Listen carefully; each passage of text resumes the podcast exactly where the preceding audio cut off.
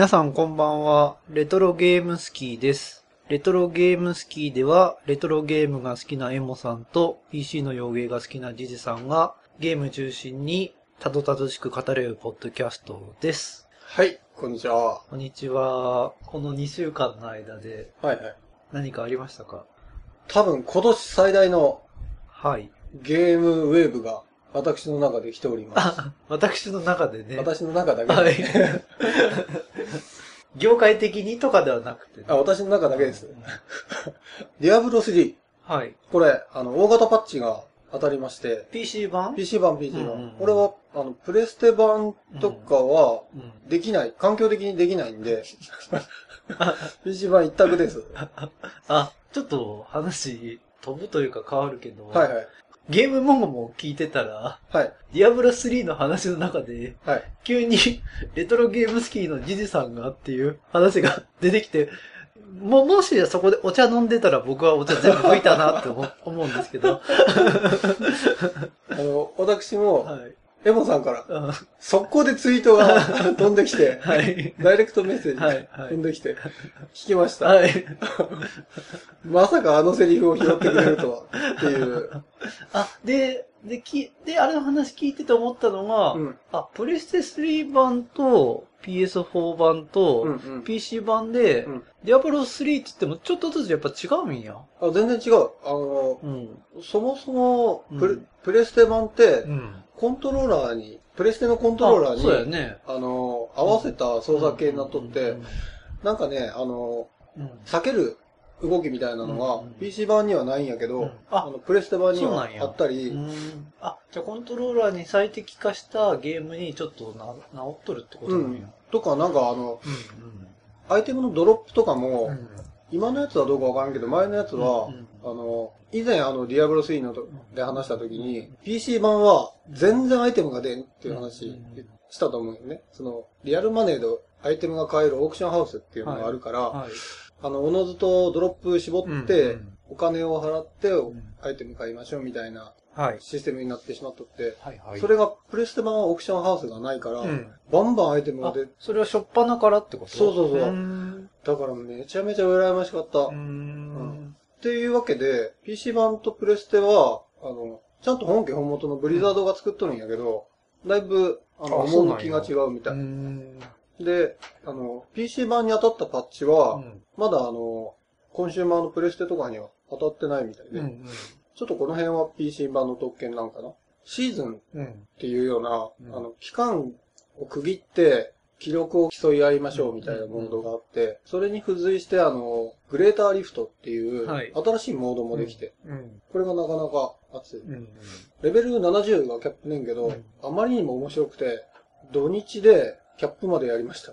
はい。さシーズンってあの、今まで育てとったキャラクター使いにくくて、うん一から育てるの。あ、そうなんや。うんそれなのにもかかわらず、二日で。なのでさすがに、あの、頭おかしいなってうん。思ったね。はい。あと、俺しかうん。クリアしました。やっぱ早いね。この話って、うんテーマトークでする？うんテーマトークですよ、あ後で。で、あとは、ウルフォ？うん。ウルトラストリートファイターうん。4が、あの、今まで使ってないキャラクターを使ってみようかなと思って、うんコーディっていう、あのファイナルファイトうん。に出てきたあーの、高青年。あれは、コーディとガイとハあガ、ー。そっかそっか。じゃあ主役や。うんうん。高青年が。金髪、そうそうそ金髪の。う。うん。あの、まさに、アメリカの正義を象徴するような、はい。ザ・ナイスガイみたいなやつやけど、この人、うん。何があったんかわからんけんけど、えらいやさぐれてしまって、やさぐれたんだ。今、今現在刑ダメ、務所に、ダメ人間やん。刑務所に投獄されあ、そうなん？てとるっていう設定で、うんうん。ただなんか、あの、すごい、ほら、メトロシティを救った英雄やから、うんすごいパンチ力なんやろね。うん刑務所の壁をぶち破って、自分で出すの。外に自由にで、はい、はい、はい。出入りができるような、ような感じでストリートファイトをしとるっていうような設定で、うんこれもなかなか面白くて、うんあの、操作シンプルねんけど、攻撃力がすごい高くて、使っとって面白いキャラクターや、っていうのを発見して、うん日夜、10試合、20試合ぐらい、フレンドでやっうん。とる。とても楽しいです。です。あと、とうとう出ましたよ。はい。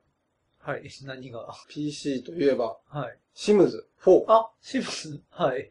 むっちゃくちゃやっとるね。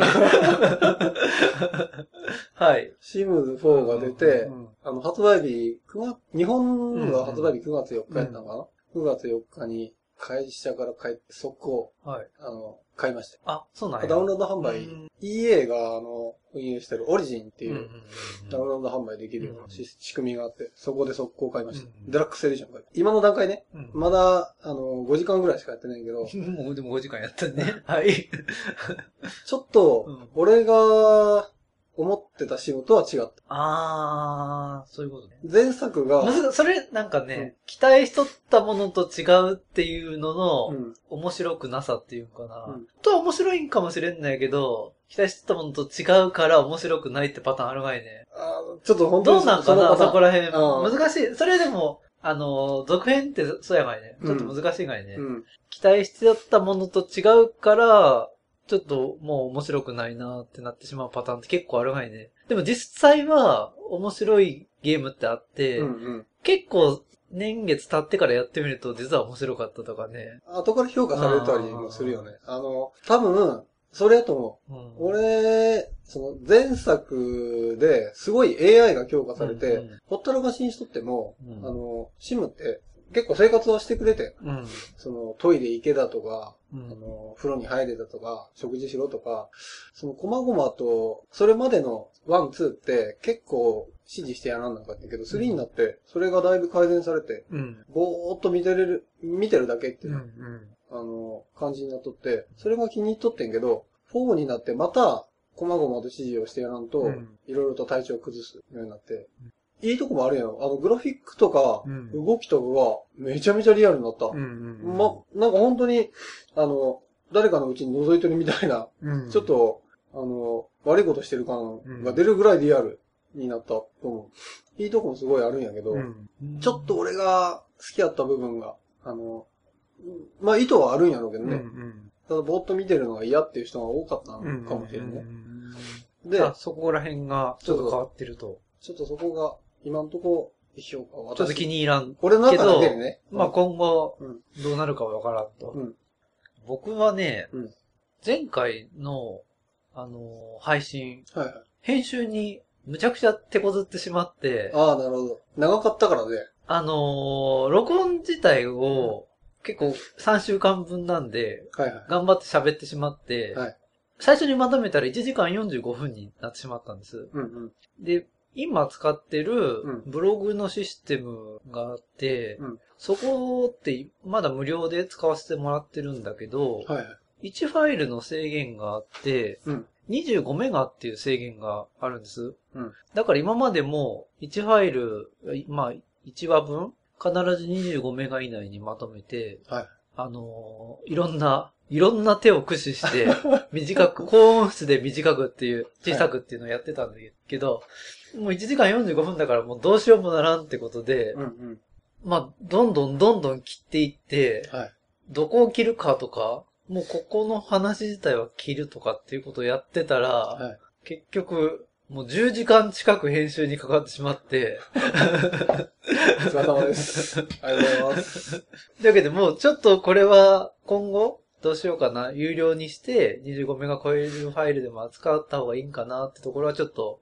今後の悩みどころかなってぐらいかな。うん。で、あとは、まあ、その話とちょっと関連しとるんかもしれんのやけど、うんいつも僕たまに自分の放送を聞いてるときに、はいはい。なんか途中でブツって終わるときってない？ないかなそんなことってん？あの、放送が最後までいかずに、うん。なんか途中でブツって途切れて終わるみたいな。iTune? iTune であ再生る。。ある？めっちゃある。あるやっぱり。ある。あれなんなんかな？しかも、うん同じとこで切れてしまう。あ、やっぱり、うん。ああ、ちょっとそれは、うん。その、ファイルの圧縮の仕方でそういうのになってしまうんかなっていうのはちょっと気になっとるんやけど、うん。あの、今の圧縮って、うん。あの、VBR っていうやり方使って、はい。あの、まあ、部分部分で圧縮率を変えるっていう、うん任せてあるんよ、うん圧縮を。だから、ファイルのササイズがこれだけやから何分になるとかっていうのじゃないないんです。うん。うん。なんで、まあそれを聞いてる人も多分そういう現象になっとるんやろうなとは思いつつも、うんうん。まあ、対策がないんで、そのままっていう。これ俺でうも、ん。あの、他のやつでも俺同じような、他、あ、うちだけじゃない。レトロゲーム好きだけじゃなくて、あれはな、問題は iTune にあるんかもしれんけど、ちょっとよくわからんね。他のもそうやよ、俺。で、うん。あの、ゲームゴさんとか、あ、ゲームゴさんは、確かになる、なるね。僕もなったことある。うん。こっちの環境なのか、うん。うん。その圧縮ファイルの問題なのかわからんけど、うんうんなるから、だいたいここやろうなって覚えとい、うん覚えて、うん切れるところをこう 外あして、や再生してる。うん。だから、いつも、あの、最後に、最後、話終わったら、うん。チャラララン、チャララランって、あの、ロマンシアの。ゲームオーバーの音を流すんだけど、僕もなかなかそこにたどり着いたことがない。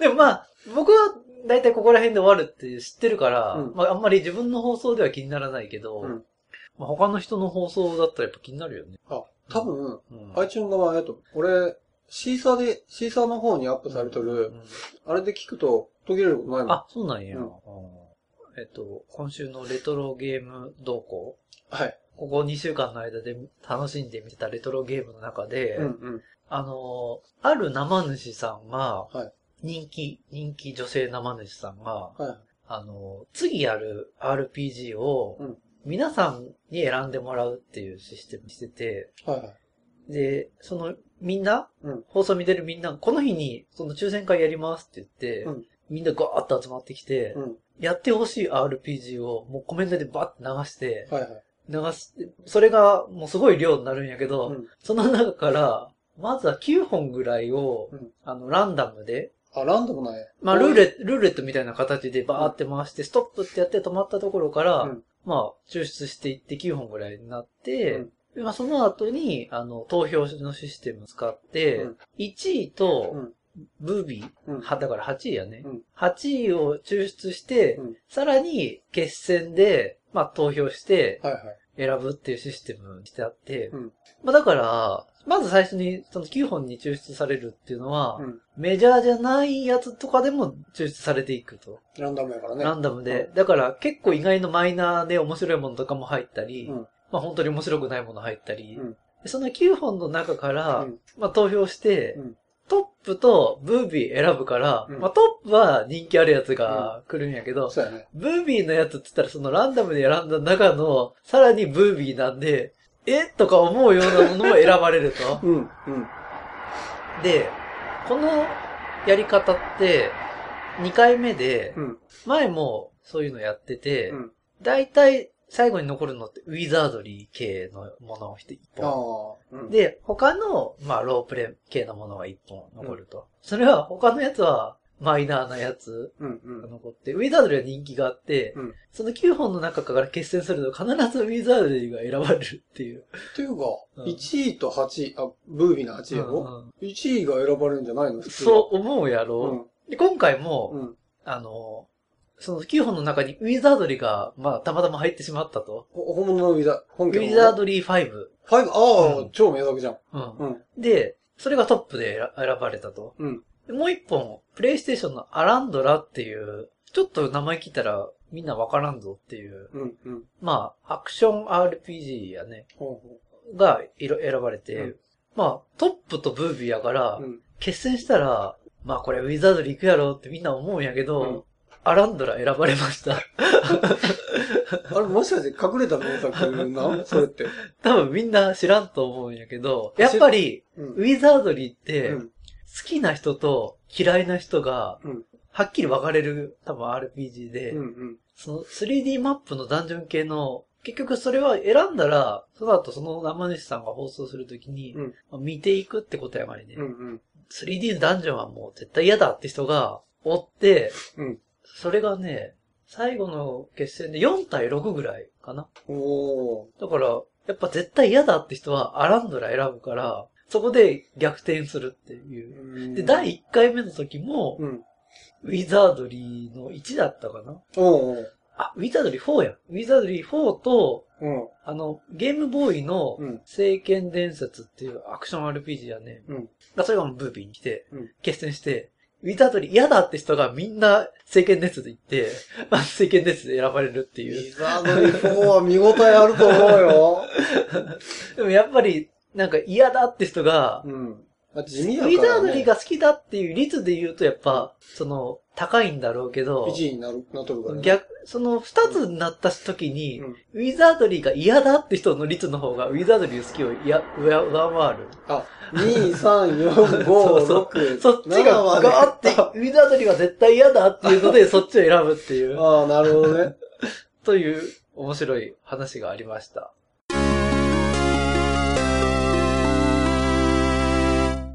今週の、えーテーマは、えっと、今週のテーマは、うん、えーオープニングでもちょっと喋りましたけども、はい。俺の屍を越えていけ2お、について、ちょっと相当評価は悪い、悪く言われてるんで、うんその、俺鹿の地位向上のために、うんはい。私一役買いたいと思っております。はい。かなり早いレビューやよね。こそうやね、多分、業界内でもかなり早い方。レトロゲーム好きなのに、最新のゲームを レビューしますみたいな。はい。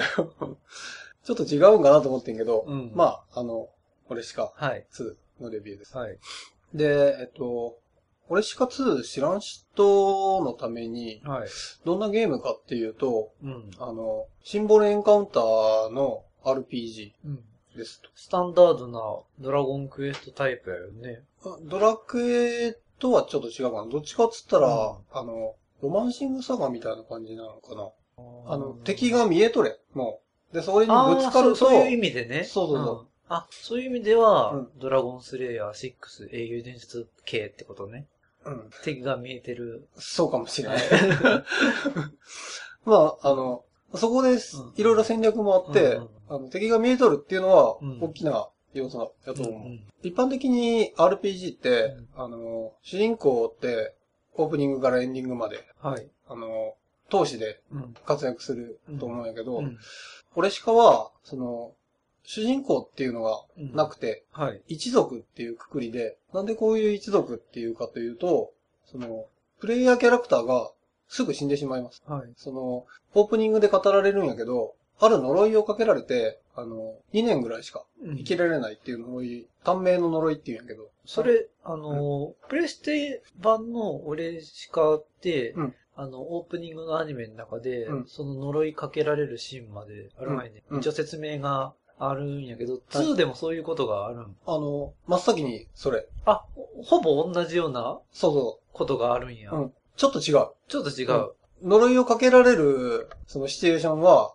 全然違う。うーん。うんあ、でも結局はそ呪いかけたよ、みたいな話が最初にまずそうそうそう。死んでしまうんで、うんどんどんどんどん世代をう。うん。し死んで、もう一つ呪い、あ短命の呪いっていうのと、うんもう一つ、うん。あの、人間とうん子供を作れないっていう、手絶の呪いっていうう、ん。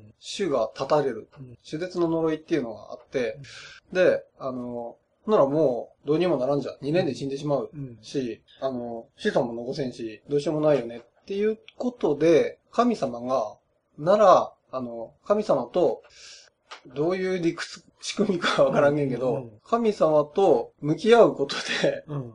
子供が生まれるっうん。うん。うん。ていうシステムになっとって、うん。神様と向き合って、うん。どんどんどんどん、あの、短い寿命の中で、神様と子孫を、神様と向き合って、その子孫を残して、あの、代を重ねて。疑問なんやけど、あのゲームって、うんもういきなりなんか青年みたいなところからスタートせん青年とかある程度年齢経ったりああ、そうそう。あれでも生まれてから2年って、うんまだ人間だったら子供やがいね。うんうん。それはどういうシステムなの？あの、その短命の呪いって、うんうんあの、もちろん、マイナス面もあるんやけど、成長が早いっていうプラスの効果もあるらしくて、あ、そういうことなんや。生まれて、うんその、2ヶ月ぐらいで成人みたいな感あじ。、そういう設定もプラスされてるってことね。うんだから、いきなり成人から始まるんやそうそうそう。うま、あの、神様と、その、向き合って、子供が生まれた時は、赤ん坊やよ？おぎゃーって言って、うんうんうん赤ん坊ねんけど、うん3ヶ月ぐらいしたらもう戦闘に出れるぐらいには成長する。うんで、2年ぐらい生きると一応、そうそうそうゲームの中で。で、えっ、と、普通のロールプレイングやったら、投資でレベル上げてクリアするねんけど、うんうん俺しかは、うんあの、死んでしまうんで、うん。レベルがまた1に戻ってしまう。うん。じゃあどうやって強化するかっていうと、敵を倒して、その、装備装備をどんどんどんどん強くすることによって、であったり、その、魔法もレベルアップで覚えれるわけじゃなくて、その、アイテムとして敵からドロップして、巻物みたいなのをもらうと、それ以降、うん。あの、それ以降の世代でもずっと使えるようなシステムで、たとえし死んだとしても、後世の子孫に、その装備であったりとかうん魔法とかを引き継ぐことによって、あの、どんどんどんどんうん。強くなっていく。うん。で、あと、神様も100人以上おるんかな、うん。ちょっと数えてはないんやけど、すごい膨大な数がおって、神様にも強い弱いがあって、どんどん強い神様と、その、向き合うことで、それって1でも同じやがいね。一緒一緒。うん2になって何がプラスされとるの？えっと、基本線は全く変わってない。うん。で、2で何が変わったかっていうと、あの、ソーシャル的な要素。がプラスされてる。うん。あの、1の頃はう、ん。自分だけが、うん。あの、その一族。日本中で自分だけがその一族っていう位置づけやってんけど、2になって、その一族が全国に散らばるみたいなうん。こと、シチュエーションになって、あの、ネットワークにつながっとるうん、いろんな一族、全国に散らばった一族のところに行って、あの、その一族、一族、あ、ああとね、あの、手術の呪いねんけど、一族、呪いをかけられた一族同士は子供をなせるあ、そうな。っていうような、なんかそれ後付け設定みたいな感じねんけまあど、まあまあまあ、うんよしとして。うんあ、そうなんや。じゃあ、うん誰かが強くしたキャラと自分が強くしたキャラでうん合体できるってことね？はい、あの、向き合える、向き合うことはでき向る。き合える。向き合えるって意味わからんから、ここははっきり、あの、釣りバカでいう合体ってこと、まあもうそういうことことやろ？あ、もうそういうこと。はい。あ、ってことね。うん神様以外でもそ、それができると。今回からねう、ん。うんあ、要素としてはそれぐらい？あの、いろんな日本中に散らばった、うんその、一族とソーシャル的なうん交流を持てるで、ゲームとしては、まあ、うんキャラクター強くしていて、と。うん。キャラクターじゃなくて、まあ、装備と神様、強い、まあ、子供を作って、子孫作っていって、そうそうそう。で、最終的になんか、ラスボス倒すみたいな話。その呪いをかけた、うん。あの、もゲームの目的は、呪いをかけた安倍の生命っていうのが、もうオープニングで出てくるね。うんオープニングが安倍の生命っていうのに呪いをかけられるんだけど、その安倍の生命を倒して呪いを解きましょうっていうのが一族の。悲願っていうか目標。うんその呪いを乗り越えてう、ん。祖先の屍をうん。乗り越えて安倍の生命を倒す。っていうのが、今回の2で面白いところって何なの？今回の2で面白いところって、うん。2だけの面白さっていうと、うんない。特に変わらず1と。あの、例えば、うんその、その子供が生まれた時にうん、職業っていうのを選べるんやけど、うんうんその職業が若干増えたと。うん。うんそれぐらい？ああの、大絶賛しとったのは何なん？じゃあ。大絶賛しとったのは、うんうんだから前も言ったけど、うんコーチンですよ。コーチ？そこか コーチンですよ。コーチンとの触れ合いが、もう楽しくてしょうがないと。俺の俺しかの思い出の半分はコーチンでできとるからあ、ねそ。うな。言うても。はい。あ、で、うん。あの、元々のシステムが、一般的なロールプレイングの文法で作られてないっていうのもあって、はい。面白い。面白い。やっぱり面白い。うん。同じことよ。同じねんけど、まあ、敵が変わったり、あのーアイテムが変わったり、うん術が変わったり、うんそういうあの、データ面の変更あるだけで、同じシステムでやったとしても、非常に面白いです。基本的には、1のうん。と、ゲームとしては特に差はないけど、うん。大絶賛やがいね。うん。うん。だから、どこら辺が大絶賛やったんかなと思ってんけど、あと、元々の位置が、うんあのー俺の中ではうん横綱級のゲーム。位置をもう一回やったみたいな感覚なん、じゃあ。まさにそんな感じ。あ、じゃあ繰り返しプレイに近いっていううん。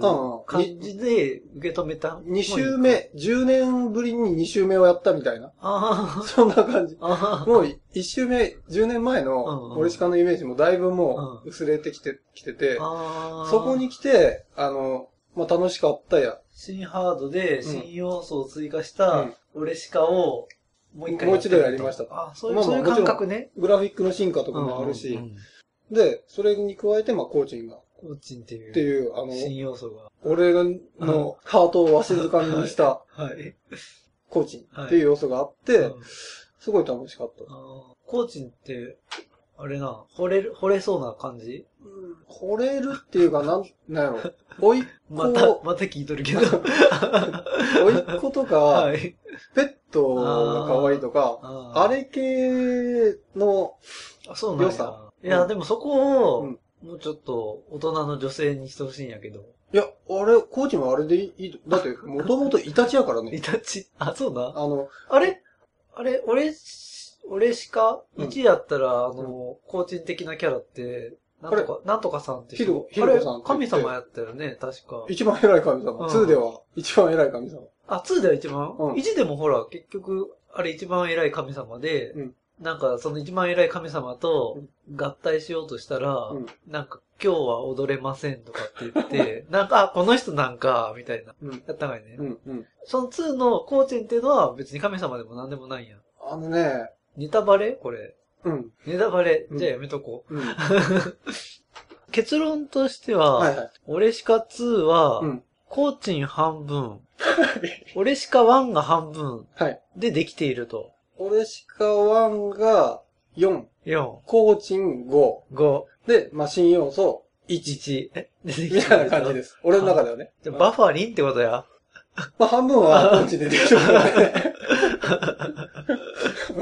じゃあ、うんえっ、と、俺の屍を超えていけ、はい。2の、はい。えージジさんのゲーム番付は、えー、大関。大関、大関。大関、おーそういうことね。あの、1は、ちなみに1は横綱です。ああ、あ、そうね。はいああ、わかりました。はいちょっと、ちょっと落ちてしまったか。でだも単純にほら、システムが一緒だからってことね。うん。うん。初めて触っうん、うん。た新システムが刺さるとうん。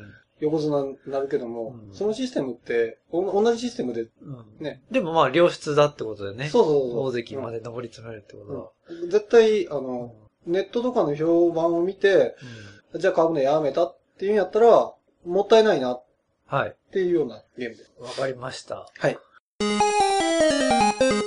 じゃあ、エモさん今週は？今週は、前々から放送の中でチラッチラッと、あの、出てしまう、あの、はい。東進都市について、今日、今週は大人の、大人のゲームなんで、まあ、女性の方と二十歳未満の人は、今週はエモさんの話はカットでお願いします。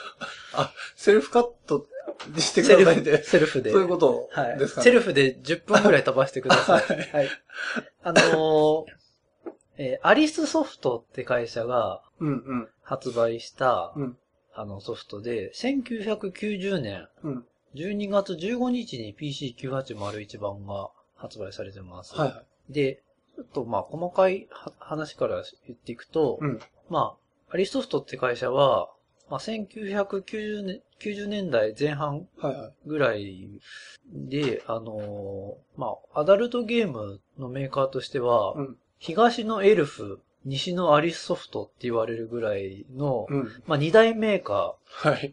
ーで、まあ、この二大メにメーカーって何が、何がすごいかっていうと、うん。まあ、ゲームが、うん。もう面白いと、とにかく。あのーアダルトっていう要素を抜きにしたときに、うん。抜きにしても、うん。ゲームとして、うん。あのーそこら辺にあるメーカーよりかはよっぽど面白いものを出してるっていう会社で、まあその1990年の初期の頃で言うと、エルフは、あの、ドラゴンナイトっていうはいはい。ゲームを発売していると。はい。あのー、3D ダンジョンのはい。迷宮を守っていくゲーム。うんで、アリスソフトは、うんあのー、まあ、アドベンチャーゲームを、まあうん初期の頃はよく出してたんだけど、うん。あの、有名なランスっていうゲーム、東進都市よりも前に出てるんだけど、うん。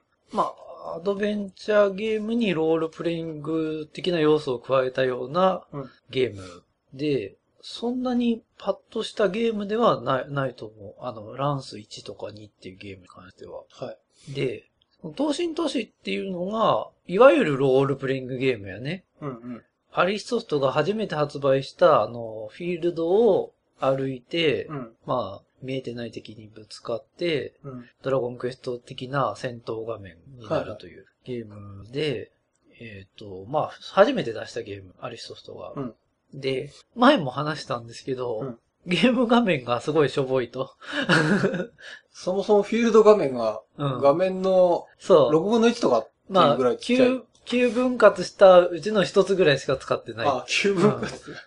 うんうん。すごい割り切って作られてるゲーム。うん。あのー僕のイメージとしては、うんエルフっていう会社は、うん本当に質のいいゲームメーカー、ゲームメーカーが作った質のいいゲームっていうものに対して、うんアリスソフトっていうのは、すごい良質の同人ゲームみたいな感。覚やね、どっちかっていうと。なんかあるゲームメーカーとして出すべきある一定のラインってあるわよね。うんうんうん。それをうん超えてないっていうか、ある部分では超えてるんだけど、ある部分では超えてない。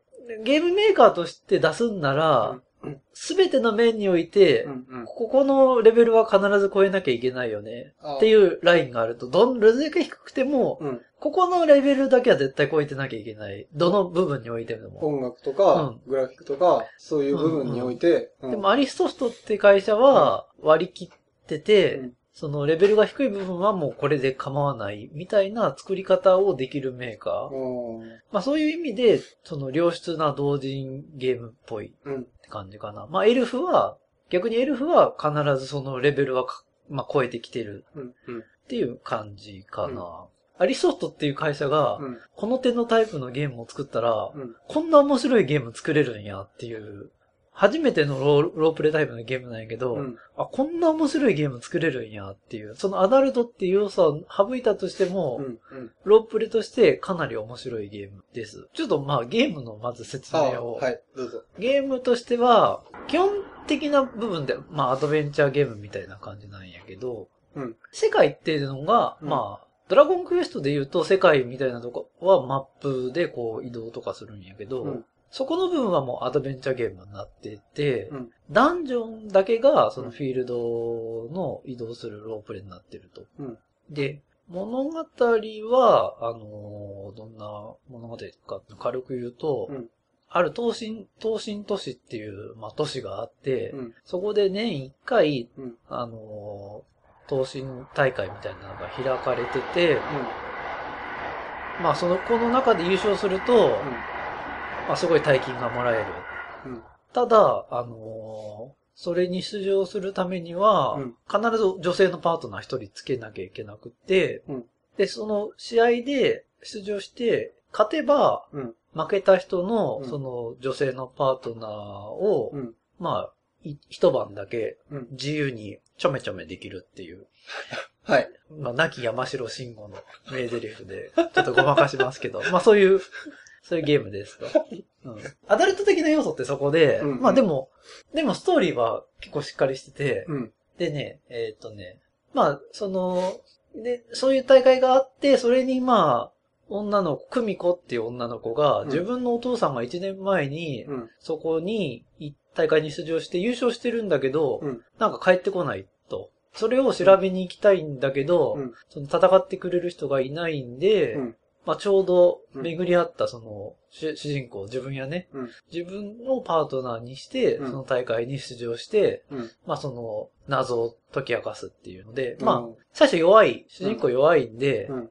で、その東進都市の中にダンジョンがあって、そこでまあ鍛えられるっていうのがある、あって、それがね、ゲームの中心やね。うんそのダンジョンをうん。攻略していくっていうのがゲームの中心。で、強くなって、大会、強くなって大会に出ていくと。と。で、まあ、全部で優勝するまで何戦かあるんやけど、うんまあ、それとちょうどその第1回戦とそのダンジョン、ダンジョンって7回ぐらいまであるけど、うんまあ1回1回が、うんあのーまとま、まとまったゲームになってて、ちゃんと。うん。うん。まあそれが大会とちょうどリンクしてて、うんまあ、いそのダンジョンに1回攻略してるときは第1回戦の相とかっていう。うんで、進めなくなってる、ちゃんと。それ以上は。ほうんだから、2回戦行く行けたらもう2回行けるとか、そういうような感じでうん、リンクしてて、うんダンジョン一つ一つがかなり丁寧に作られている。まあだから、ダンジョン的な感じでいくと、ウィザードリーみたいなうん感じに、まあストーリーがちゃんとついているみたいな感じだよね。あ、あ、ドラクエタイプじゃねえんけ？ドラ、だからダンジョンだけの話で言うと、一、つのダンジョン、一回一回をちゃんと攻略していくみたいな話。うん。それがウィザードリーにちょっと近いかな。うん。で、フィール、まあ、フィールドじゃなくて、もうダンジョン、ダンジョンなんで、うん。まあ、マップの広さとかも固定になってて、一回一回。うん。まあ、その中を謎を解きながら、うん。まあ、自分も強くしつつ、うんまあ、成長しながら、まあ、オーソドックスな、正統派やよね、RPG としても。そうやね。うんうん。ちょめちょめするかせば。ちょ、ちょめちょめは、うん。あれなんやけど、まあ、オーソドックス。でもね、あの、丁寧に作られとって、うん。うん。面白いんやけど、うんまあ一つは、割り切りで作られているちゃん、ちゃんとって言い方あれやけど、うん。だから最初に言ったようにマップが画面の9、9分割したうちの一つぐらいしかないみたいうんな狭さで、こんなフィールドの狭い RPG あるんか、みたいな画面。ないね。その代わり、うん。あの、ゲームとしてはすごいテンポがいい代わりに、うん。もうサクサクサクサクって、なんかストレスもなくうん。進行していく。まあそこ、技術的にちょっと、ぎあのー足りない部分が、うん他の、やっぱ当時のゲームメーカーと比べても、うん。まあ、技術的に多分劣ってるっていうのをちゃんと自覚してて、うん。そういう風に割り切って作ってある。ああ、なるほ当時出てたゲームだったらソーサリアンとか、同世代であるけど、うん。やっぱ片やこれだけ同じパソコンでアクションゲーム作ってるのに対して、うん。片やね、こんなちっちゃいフィールドで、みたいな話なんやけど、うん。うん。まあちゃんと割り切って、うんそこは作られてて、うん逆にまあ、その代わりサクサクうんゲームができるっていう。テンポは良くなった。テンポがすごいいい。うんで、あとはね、アリスソフトなんか得なんかもしれんけど、関西系のノリなんかちょっとわからないけど、うん。なんか、関西のノリっていうのかななんかね、その空気、はいゲームが醸し出す空気が、うん。お面白い。ストーリーとかじゃなくて全体の雰囲気全体的のっ、ていう。ちょっとお笑いのツボとか、ところどころ入れる笑いのツボとか、うん当時やからなんか、まあ冷戦の時代やね、まだ。だからそういう、うんなん敵キャラが出てきたりね。NATO っていう敵キャラが出てきたり。そのままやね。まあそこら辺のノリ、ノリの良さっていうか。うんう。ん。まあだからそこも含めて、うんまあ良質な同人ゲームっていう。ああ。うんうんうんうん、まあゲームのプレイ時間、今やってもそんなにかからんと思うから、うん。まあちょっと興味あったらやってみてもいいかなとは思います。今やっても大丈夫？それがちょっと僕にも今やって面白いんかっていうのがちょっとよくわからない。当時は面白かったですとしか言いようがない。このゲームに関しては、うん。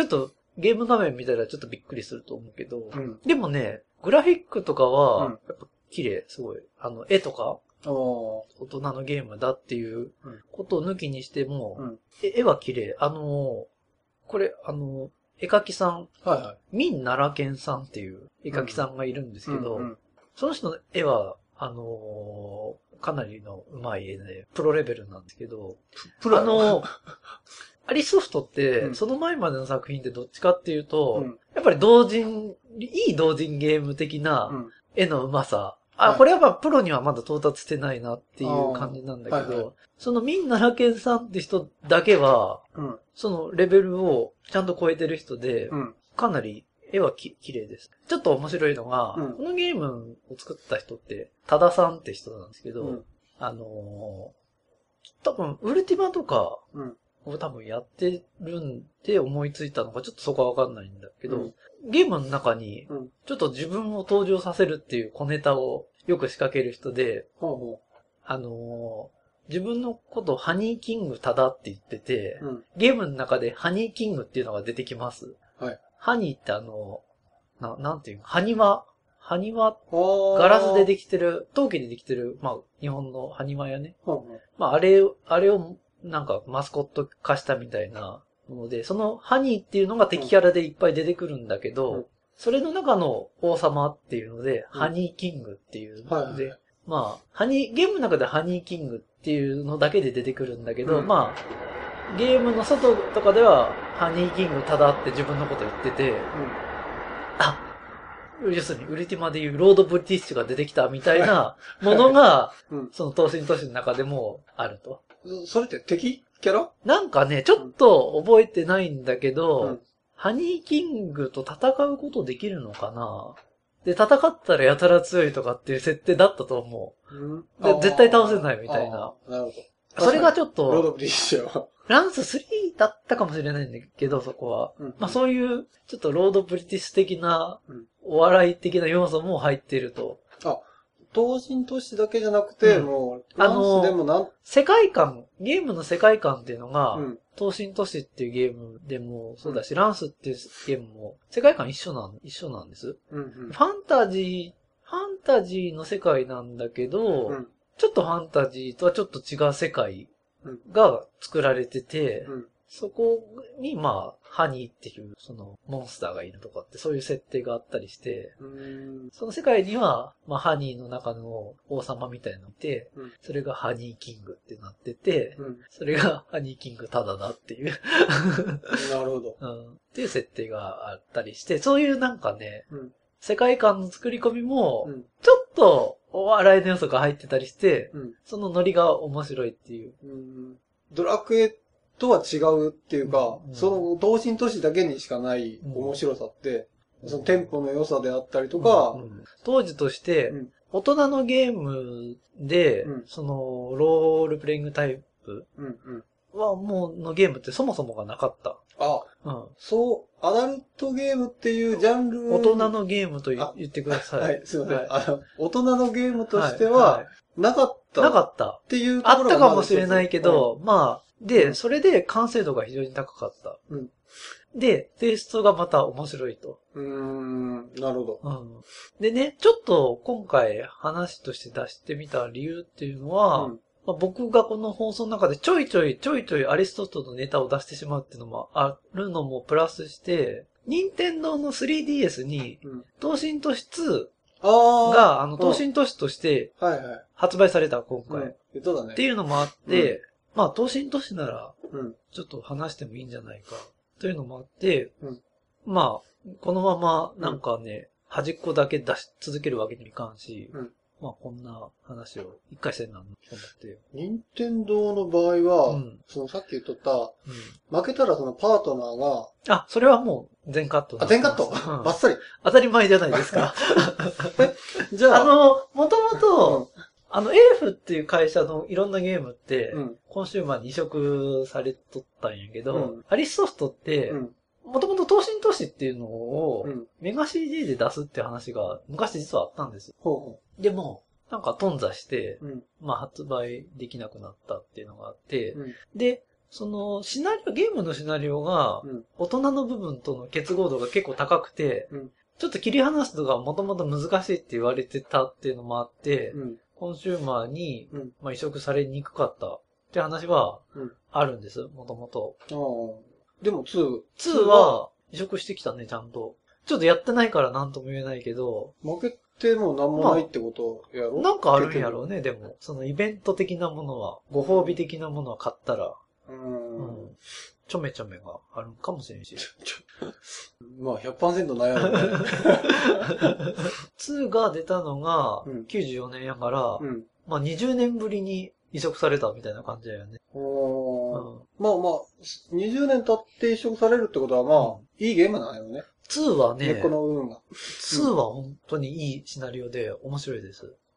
あ、1よりも2の方がいい。まあ、とそれは、うん、ボリュームも増えててうんいいんやけど、1は1でうん、短くまとまってて、うん。まあ非常にいい RPG。まあだから、俺の屍みたいなもんかもしれんね。うん。俺しかはやっぱり 1が一番。まあ、あの、シナリオありきのうん。ロープレイヤーね。うん。シナリオも楽しんで、うん。東進大会で優勝してうん。何が起こるかお楽しみっていうことやよね。うん。うん。無料で実は今できるんです。うん。知ってます？無料でできる理由。ん？あれじゃないの？フリー宣言。そうで。す。うん。アリソフトフリー宣言っていうので、うん。遊べるんです、無料で。はいはい。で東進都市は、あの、MS-DOS 版、9801の MS-DOS 版もうん。されてるし、うん Windows 版もうんそうされてますと。うん。うん。だからまあ、今だったら Windows 版がうんやりやすい。あでも、僕的には、その、MS-DOS 版のサクサク感が好きなんで、まあ、やってほしいって言ったら MS-DOS 版、98版なんですけど、まあ、今、その環境を作るのは非常に難しいんで、はいはい。まあ、できる人は、うん。この話聞いてできる人うはん、DOS 版で構築できるんなら DOS 版で、うん。できないんだったら、まあ、素直に Windows 版でやってもらおうかな。最新の、あの、Windows 7とか8とか。うん。でも、でき、できますできるね。うん、ううん。ちょっとなんかね、うん。Windows 版若干テンポが悪いんで、うーん。うん、あれなんやけど、うんまあ十分今でも楽しめるかもしれない。難難しいけど、難しいけどね。ううん。まあでもちょっとゲーム画面見て、え？とか思うのもいいかも。ん。その、大人のゲームっうて、ん。グラフィックが命なんじゃないの？やっぱり。だから、その、とこあるじゃん。その、うんちょめちょめの時のグラフィックとかだけは、非常に綺麗にできてます。今見てもいける？今見ても大丈夫なんじゃない？うん。なるほど。まあだからその代わり割り切りで、うん。ゲームの一番のメインのフィールドの画面とかは、うん。あ、こんなちっちゃいんや、みたいな。それも楽しんでもらえると。うん。はい東進都市の、うん。えー、エモさんのゲーム番付はえっとね、これはね、どはいうかな。大関一歩手前ぐらいかな。ああ、なるほど。うん。まあまあ、良質なゲームです。う。うんん。今、タダでできるんで、はい。まあ、気軽にやってみてください。はい。いや、お便りコーナー行きます。はい。えっ、と、前回、はいはい一つ読み忘れがあったんで、そこから行きます。はい。えサンゴさんから、自分にとってのおしゃれゲーはファミコン版ウィザードリーです。おー。イラストがモンスターだけっていうのは今だとありえないですね。小学生ながらハマりました。うんうん。サンゴさんは、ファミコン版ウィザードリーが出た当時は、うん小学生ぐらいだったってことかな、じゃあ、似たようなうん、そうやね。あの、うんウィザードリーのモンスターっていうと、うんうん日本だけ独自そうやね。で、セイミジュンうん、っっていう、うん。アクリル、まあ、油絵調か。うん油絵調の、あの、純ファンタジー、ハイファンタジーって言われるような、うん。超純正ファンタジーの絵を描くうん、画家さんそうやね。が描いてて、モンスターのデザインとかも、むちゃくちゃかっこいい。あれは、やっぱ絵変えたっていうのもう、ん。人気出た一つの理由なんかな？いや、絶対そうだと思う。だって、も、もともとのやつ、もともとのやつ結構ひどいがいね。あの、グレタデモンうん。っていう、あの、モンスターうが、んうん下の階、すんごい下の階、強敵として出てくるんやけど、うんパソコン版のグレタデモン、うん。全く強そうじゃね。そうな？うん。では、次行きますね。タコレ屋さんから。タコレアさん。はい。3人で配信面白そうですね。直にお二人の話を聞いてみたい気持ちはあります。ただ、お二人のお叱りを受けた話やつ伝わらない苦労の話を聞いて、口下手な自分には配信できるレベルの話をするのは難しいかなと思いますと。お二人は難しいことをされていて尊敬します。ということです。あのー、3人でレトロゲーム好きっていう話から。あの、3人目。はい。3人目なの。うんうんうんまあ、あの、難しい話っていうのは特にしてないとは思うけど、たどたどしいよね。ただ私、あの、全然タコレアさんのそこは、難しいことしてませんので、うん。で、変なところは、あの、編集でカットしてるんで、それなりになんか喋ってるように聞こえるかもしれないけど、実際は、かなり、あの、こんなの大丈夫なんかっていう話し合いを繰り返してると。カカットっていうか編集でうんどうにでもなるっていうのは、うん。この、ポッドキャストやってうん思った。あこれもう今回もダメやろって思っとっても、実際そのエモさんが編集してくれたやつ聞くと、あ、なんとなく形になったなっていう 回ってない？あ。あるある。もうなんかやっとる途中ちょっとグダグダ感が漂っとる時ってあるまいね、やっぱり。うんあるある。それでも、エモさんの努力のおかげで、最低限聞けるかなぐらいにまで持ち上げてもらってるので感謝はしてますよ。タコロさんだってあの、ブランディッシュのレビューとか、うんすごいあの、的をそうやね。ね、うんやってて、面白さししっかり伝わってくるようなレビューだったね。うんまあ、あの特に難しいことはしてないんで、いつでも大丈夫ですよ。じゃあ次行きますね。次、えーっと、タコレ屋さんから。はい。エモさんがガンバレードマーチに興味があるという話を聞きました。ぜひやってみてほしいです。自分はプレイステーションで一番好きなゲームです。特殊なゲームなので説明が難しいですが、少なくとも何も知らずに始めると、どうしていいかわからないゲームなのは間違いないと思います。あの、僕実は前回の放送終わってから、うんうん。アマゾンのうんどこかのお店からうん購入して、しました。あ、買っガンバレードマーチ。た。はいはい。ガンバレードマーチプラス、うん。アランドラもう購入しました。あ、レトロゲーム機構の。どこ？あ、どこ？あ、どこ？あの、アランドラは、うん。あの、もともと他の生主さんがずっと遊んでるのを見てて、ああ、そうなんや。うんまあ、ゼルダの伝説みたいな、あの、スーパーファミコンのゼルダの伝説みたいなゲーム。見下ろし型のアアクション RPG。うんうん。ちょっといろいろマップにいろんな謎かけがあってうん、一つ解いていくみたいな。うん。まあちょっと気になってたんだけど、まあ両方アマゾン購入してみて、で、触りだけ両方ともちょっと遊んでみて、両方とも、うんあのー最初の。感覚は良好。あ、旅う行んうん。あただ、ちょっとアランドラからやろうかなと思って、あ。うんうん。ちょっと置いてあります、頑張れドマーチは。カンパレードマッチって、愛さん、もう、もうや、大絶賛の。あ、愛さんだって、アルファシステムに突撃した、突撃したんやった。結構、あれ、隠れた名作やと思ってたけど、うんみんな、み知らん？大絶賛やね。でもそうやね。うん。うん。ちょっと、頑張れドマーチは、うんまあでもまだ全然よくわからない。うんなんか学園生活を送るみたいなゲームやね。うんうん。まあ、ちょっと、プレイしてみたら、そのうち感想も言いたいと思います。はい。ありがとうございます。ありがとうございます。次、マハリトさんから、はい。イース4の話拝聴中。自分も PC ユーザーで、当時はイース1、2至上主義でした。イース4はいつの間にか家庭用に出てたのを後で知りました。後に Windows 版でイース6、ナビシュテムの箱の特典で1から5までをエミュレーターで収録した際にスーパーファミコン版のイース4をプレイ。イース6はそのエミュレーターの特典目当てで買ったようなものでしたが、収録されていたスーパーファミコン版のイース4はあまり面白くなかった印象があります。結局1、2をエミュレーターでやり直して満足して積みゲーになってしまいました。はい。やっぱり、うんフォ4の評価は、4は、うん。割と音体でも。当時でもそんなに、あのー絶賛されなかったゲームなんうで、んうん。後からやっぱりやり直しても、それが面白くなるかっていうとやっぱならないから、うんうん。イースは、やっぱり4出るまでは、うんうん。なんかやっぱ続編って出たら面白いくな、面白いのでなるんやろうかな、みたいな感覚があったんやけど、なんかそれが4で、あ、ダメなんや、もういいっすって、っていうのはあった。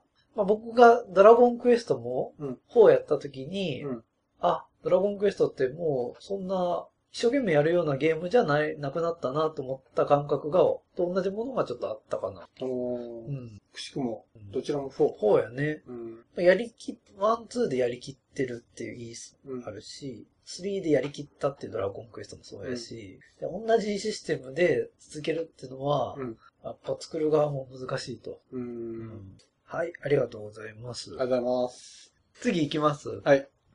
えー、タコレ屋さんから、タコレアさん。第13回のジジさんの話を聞いて、オレシカ2を買いました。数時間やってみて発売日に買わなかったのを軽く後悔しました。今、サーク3をかなり終盤までやったので、クリアしたら本格的にやります。レビューありがとうございました。はい。よかったね。タコレアさん、ちょっとやる気 ありすぎですね。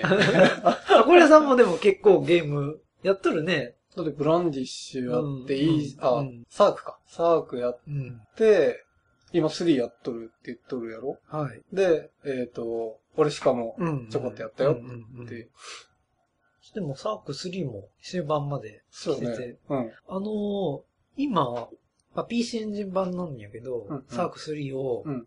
あの、ニコニコ動画のある生主さんがうん。遊んでて、うん。その人もちょうど終盤、僕僕的には、うん。まあ、PC エンジン版っていうのはちょっと残念なんやけど、まあ、それにしても一応サーク3なんで、うん。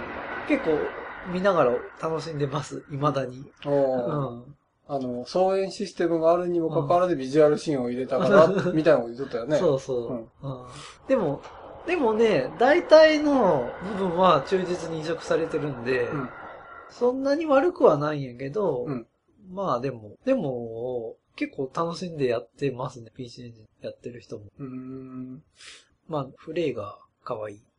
それ、俺がコーチに可愛いって言うと、あんま変わらんの？違うし、違うし。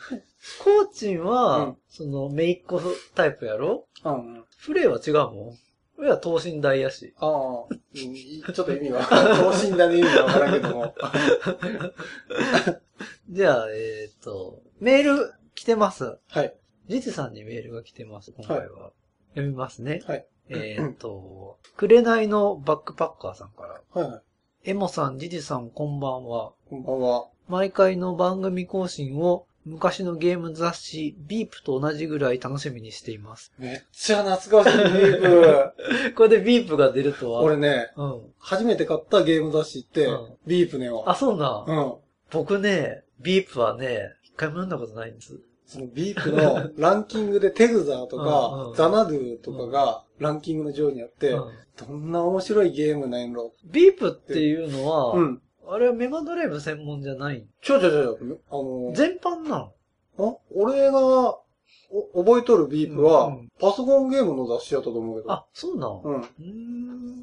ああ、僕は、僕はね、うんあのー、ゲーム雑誌、ゲーム系雑誌というと、やっぱり角川系が好きで、はいはいはい。あのー、マルカツファミコンとか、な裏技っていう言葉を生み出したのって丸あ、そうな、うん。ちょっとわからんけど、あとは、うん。まあ、コンペティック。はいはい。だから角川系はね、うんうん。あの、大実験が起こらなければ、まあ、角川系が好きで、うんまあ、コンペティックとうん、マルカツうんがね、結構好きでね。まあ、ちょっとメールの続きを。はいでこの番組を聞いて、改めて自分がレトロゲームが好きなことに気づかされました。荒々しいドット絵で表現される世界の方が想像が膨らみ、感情移入ができたような気がします。うんゲームミュージックも昔の方が名曲と呼ばれる曲が多かったように思います。あうん、確かにね。なるほど。で、ところで、ジジさん。はい。レトロゲームとは言えませんが、はい。9月にプレイステーションで発売される、はい Destiny とかどうでしょうか？あー Destiny ね。あの、 Bungie、Halo とか作っとる。あ、そうな？んうん。あの、ちょっと待ってね。まだ、まだあるんで。クリエイターは日本人かもしれませんが、うん洋ゲーの匂いがプンプンします。プレイステーション4が海外の方が人気があるせいか、洋ゲーの宝庫になっています。うん、うん。楽しいゲームの紹介これからも楽しみにしていますと。 Destiny は、うん。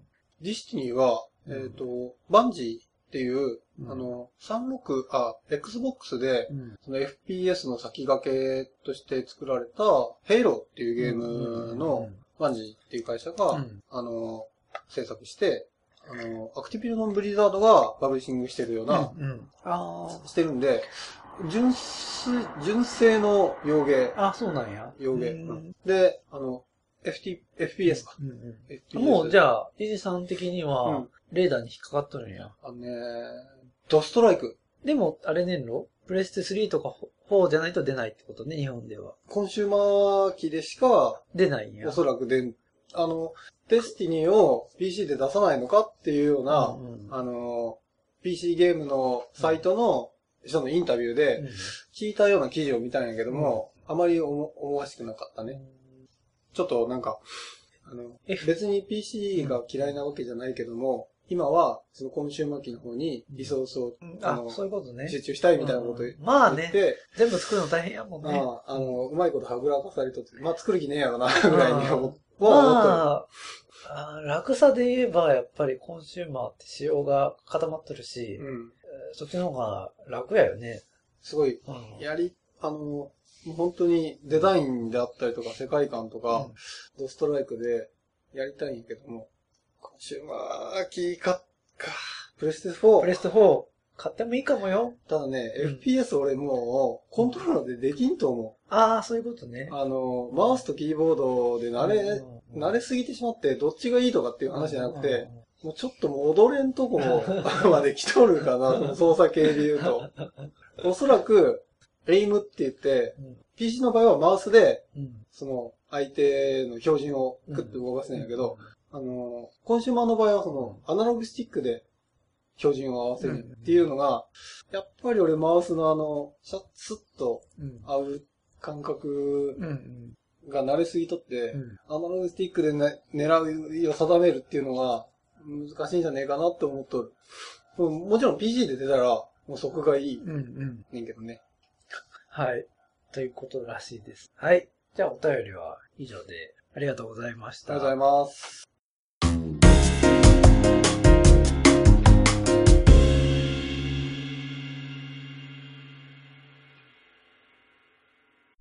じゃあエンディングです。はい。コンプティック？ああ、なんか、なんかコンプティッ傾いたクの、なんかあった？みたいな。あったっていううんか、なんかジジさんがコンプティックついてちょっとうん、お家、角川のお家騒動の話をなんかよく知らないらしいんでちょっとうん話したいと思いますけど、うんあの、えっと、角川書、コンプティックっていう雑誌とマルカツファミコンっていう雑誌は、うん角川書店から発売されてた、まあ、ゲーム系の雑誌なんだけど、まあ、実際にその編集部とかっていうのは、うんまあ、角川とは別の会社がやってるんだけど、あ、販売だけは角川がやっとって、まあ制作は別おに願いをししてると角川がね。うん。で、コンプティークの99号が出て、うん。で、100号、ちょうど100号の時に、はいはい。うん。あの、角川のイエソードっていうのが起こって、あの、うん。角川のその元の社長のとがもう嫌だって言って、確か当時の専務か副社長かみ、みたいな、うんあの、人がもう角川辞めますって言って、うんで、その、コンプティックとかの、うんそこら辺の編集部のスタッフもうん、丸抱えで抜けたんです、ちょう、ちょうど。あ、せ専務が全部ひ、そう、引っこ抜いたっていうか、まあ分割っていうか、なんかそこら辺はちょっと詳しく覚えてないけど、うん。まあそのメインの雑誌とかの編集してた、うんその会社とかも丸丸めて、うんまとめて引っこ抜い,、こ抜いていったっていうか、うんまあそれで、まあコンプティックって雑誌100号目前にして、うんもう作れないって状況になったんだけど、マルガツファミコンとかもね。なんか別のとこからスタッフ急遽呼び寄せて、はいはい。100号無理やり作りました。うんマルカツもしばらくはその、急遽集めたスタッフで、うん。まあ出したんだけど、うん。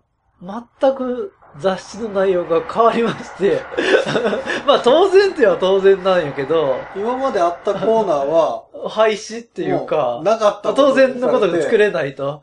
新しいコーナーが乱立したみたいな、そうそうそうまあ、紙面のタイトルだけはコンプティークっていう名前がかろうじて、まあ、ついてるんだけど、中身全く別物が100号から始まったっていう。うん。で、当時あの、その人た、スタッフたちは、うん。電撃、電撃をほにゃららっていう雑誌を代わりに作り始めます。あー電撃ファミコンとか、電撃なんとかってちょっと覚えてないけど、うん。うん。まあ、そういう電撃系って言われてる雑誌をまあ作り始めるんだけど、うん。まあみんな知らない人はコンプティック100号を買って、うん。なんか異変に、異変を感じ取っただろうし、知ってる人は当然電撃系に流れると。はいはいうん。はっていうまあ事件が起こったっていう角川の騒動があったんです。まあだから、うん。あの、角川系のゲーム好きな人っていうのは、うん結局そこで、結局電撃っつっても、うん同じスタッフが作ってるって言っても、うん。ちょっとやっぱり、その、もともとその流れってコン、あの、角川のうん。権利とかいろいろ使って作ってたものもあるから、うん。全く同じもの作れるわけじゃないから、うんまあなんか、そこで、そのコンプティックとかマルカツファミコン好きだった人は、ちょっと一旦、もうどこにも手出せない状態にな、なるんです。ああ、さ、さまよってしまった。さまよってしまう。ああ、本当に、あの、ショックっていうかね、あの、ファミ通っていう雑誌って息長いがいね、うんうん。あれになるような雑誌たちだったのに、うんうん。そのお家騒動のせいで、まあ電撃の方もいまいちうんな状態になってしまって、ちょっと、まあ複雑な心境やよね。うんうん。あの、アスキーがログインっていうのと、うん。あの、ファミ通っていうのでうまくいってるのに対して、あうあ。ん。まあ複雑な、うん。角川系が好きだった人間にとっては複雑なああ、そんな事ことあったんや件があっ。たんで。うーん。マルカツなんか結構好きで。だから僕なんか全然ファミ通とか読んでなくて、うん。あのー、マルカツ系か、うんまあコメインコンプティックみたいな。あとはまあ電波新聞社の。ベーマガとかね。だから、やったからね。アスキー、あんまり僕、だからアスキーの雑誌って、うんそこまでなんか愛着はないんやってね。うんファミ通とか結構好きやっていう人は言うけど、なんかそんな感覚はないね、だから。う。うんん。なるほど。なんか、やようやくうん見えてきました。うんお家騒動うのん。前方が。僕はアスキーで唯一好きだった雑誌が、うん。アイコンっていう、まああの、ゲームの雑誌じゃないけど、コンピューター系の雑誌うん。が好きだったんだけど、うん。うん。それは今でも生き残ってて、うん。あの、週刊アスキーっていう雑誌になってます、今では。うん。へえ。うん。なんか雑誌なんかもう全然見んくなったね。そうやね。うん。違法人。ああ、剣の国の違法人。違う。剣の町の違法人。はい。やってるっていう。ああ、ううんん。あと、本当にゲーム三昧。あ、言い忘れとっうん。たわ。あの、剣の町もうん。同時進行でやっとって、うん。ウェイト的には、うんあの、剣の町が5、うん。ウルフォーが4、うん。シムズが1みたいな感じかうん。な。ううんん。剣の町は、うん。あの、久しぶりの 3D ダンジョン系の RPG で、うん。なかなか面白い。そうなんや。うん。ただ、最高かって言われると、うん。そうでもねえな。ま、まだあの、序盤から中盤に、ようやく中盤に入ったぐらいで、うんあの、わからんとこもまだあるから何とも言えんけど、うん。まあまあ、あの、多分クリアはすると思レジさんは 3D 系好きや好きなんやわ。好きやわいねう。。うん。ドラゴンナイトとかはせんの？ドラゴンナイト1、2。ああ、あのね、別に俺、その、大人のゲームは嫌いなわけじゃないんやけど、はいエロはエロ。ゲームはゲームあで、しっかり分けたい、あ分けたい。分けたい人で、と、ゲームとエロは両立せんでもあいい人なんで、俺は。名名作のドラゴンナイトはやらないと。おそらく、あのね、昔、ドラゴンナイトよりも前なんかな？カオスエンジェルスってなんか、知ってる ?3D の。あ、MSX でもうん多分出とっあ、出とった？たと思なんかう。3D の、よくやわからんないけど、有名やよね。カオスエンジェルスって。あの、雑誌とかで出とったの見たことあるけど、敵が女の子になった、うんうん。なって倒したら、うん。なんか、脱ぐんや。ご、ご褒美みたいな。うん脱ぐっていうか、倒した姿姿がご褒美みたいな。なんかそんな感じのゲームやっただから、3D ダンジョンと大人っていうのは。絡み合う要素が強いってことね。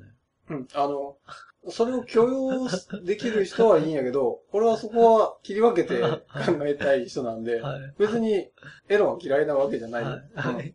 な、なんなんこの話？レトロゲームスキーでは皆さんからのお便りご意見ご感想を募集しています。ツイッターにレトロゲームスキーのアカウントを作成してありますので、そこまでお便りお願いします。メールアドレスも作成してあります。レトロゲームスキーアットマーク Gmail.com スペルは retrogameski アットマーク Gmail.com です。お相手は、ジジさんとエモさんでした。また次回お会いできる日まで、さよなら。さよなら。